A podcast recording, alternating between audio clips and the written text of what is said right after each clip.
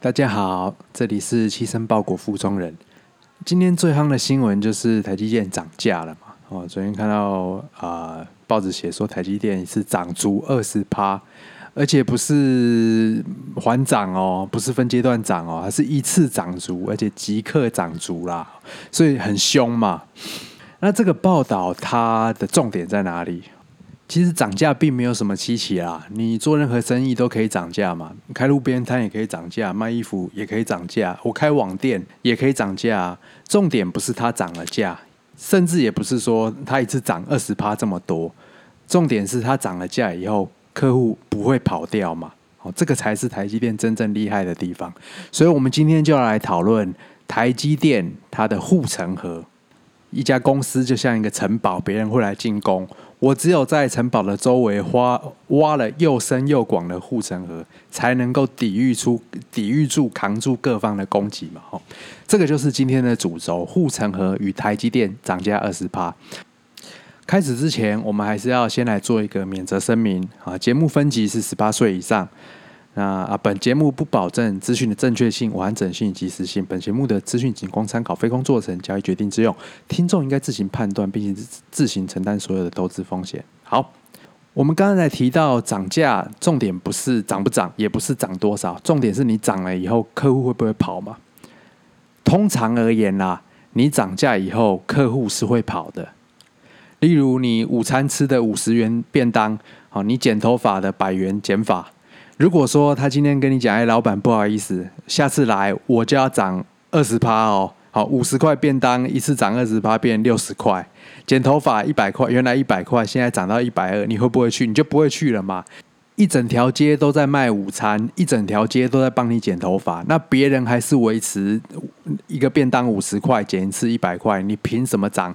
菜色差不多，没有什么区别的情况下，你你凭什么一颗便当六十块？剪一次头发，你要涨二十八变一百二，不会有这么好的事啦！你今天涨价，客户明天就跑到隔壁去消费了。所以我们说，竞争就是资本主义的本质嘛。什么是资本主义？就是说，只要能赚钱的事情，尤其是赚大钱的事情，这件事情一发生，马上就会有竞争者，马方马上就会有模仿者跑进市场来分一杯羹啦。而且他不会就是分一杯就就心满意足哦，你一杯我一杯，一杯一杯的分下去，直到每一个人都再没有油水可捞为止。哦，这个就是经济学上的完全竞争市场嘛。完全竞争市场大部分会出现在产品低差异化、门槛也很低的一个产业，例如说刚刚提到的五十元便当、百元剪头发，就是这样的一个产业。利润就像一座美丽的城堡，就像日本大阪的那座大阪城一样，各路人马都想要占领这个城堡，大家来分一杯羹。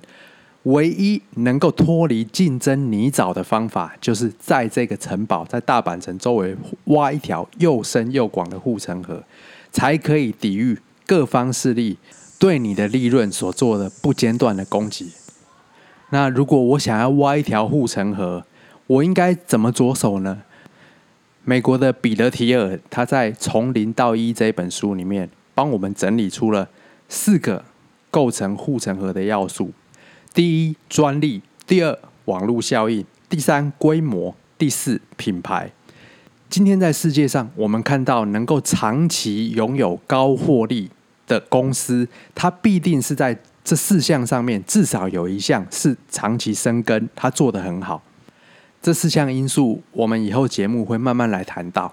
今天先讨论跟台积电比较有关系的两个因素，就是专利跟规模。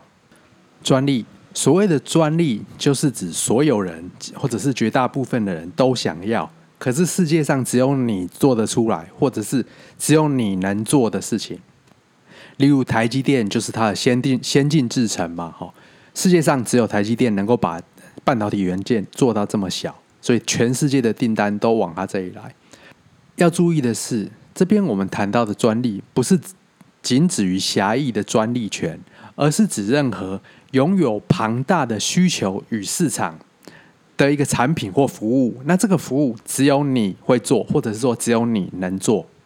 最常见的例子就是可口可乐啊，可口可乐的味道是一个神秘配方嘛，哦，他们把它锁在保险柜里，整个可口可乐公司也只有两个人能够知道完整的配方。那这个配方为什么符合我们这边所说的专利的意思呢？因为它的味道是全世界不管在哪一个文化、哪一个人种、哪一个时代，每个人只要喝到都会爱喝。所以可口可乐公司把他们的神秘配方用营业秘密的方法做保护，也符合我们这里谈到的广义的专利定义。台积电的专利或者是台积电的技术优势，它的特色是很难看懂。为什么我们需要看懂专利呢？原因就是，公司的获利既然是被护城河保护，那我们就要判断这条河什么时候会被什么人用什么方式填平。如果这条护城河的构成要素是专利，那我们就要判断何人何时在何地会用什么方法来追赶上甚至超越这个专利技术。在我们做证券分析要来评估台积电的价值的时候，从护城河被填平的那一天起，台积电的获利能力就减弱了。台积电这只聚宝盆每年吐出的现金就会不如以往。把这一项变化正确的纳入考量，我们才能提高对台积电估值的正确性。它的制程领先的优势什么时候会到达极限呢？我们知道，用半导体当做材材料做成的电子元件，它最小也不会比一个原子还要小嘛。因为半导体材料在维持相同的物理跟化学性质的前提下，最小最微观的单位就是一颗半导体的原子嘛。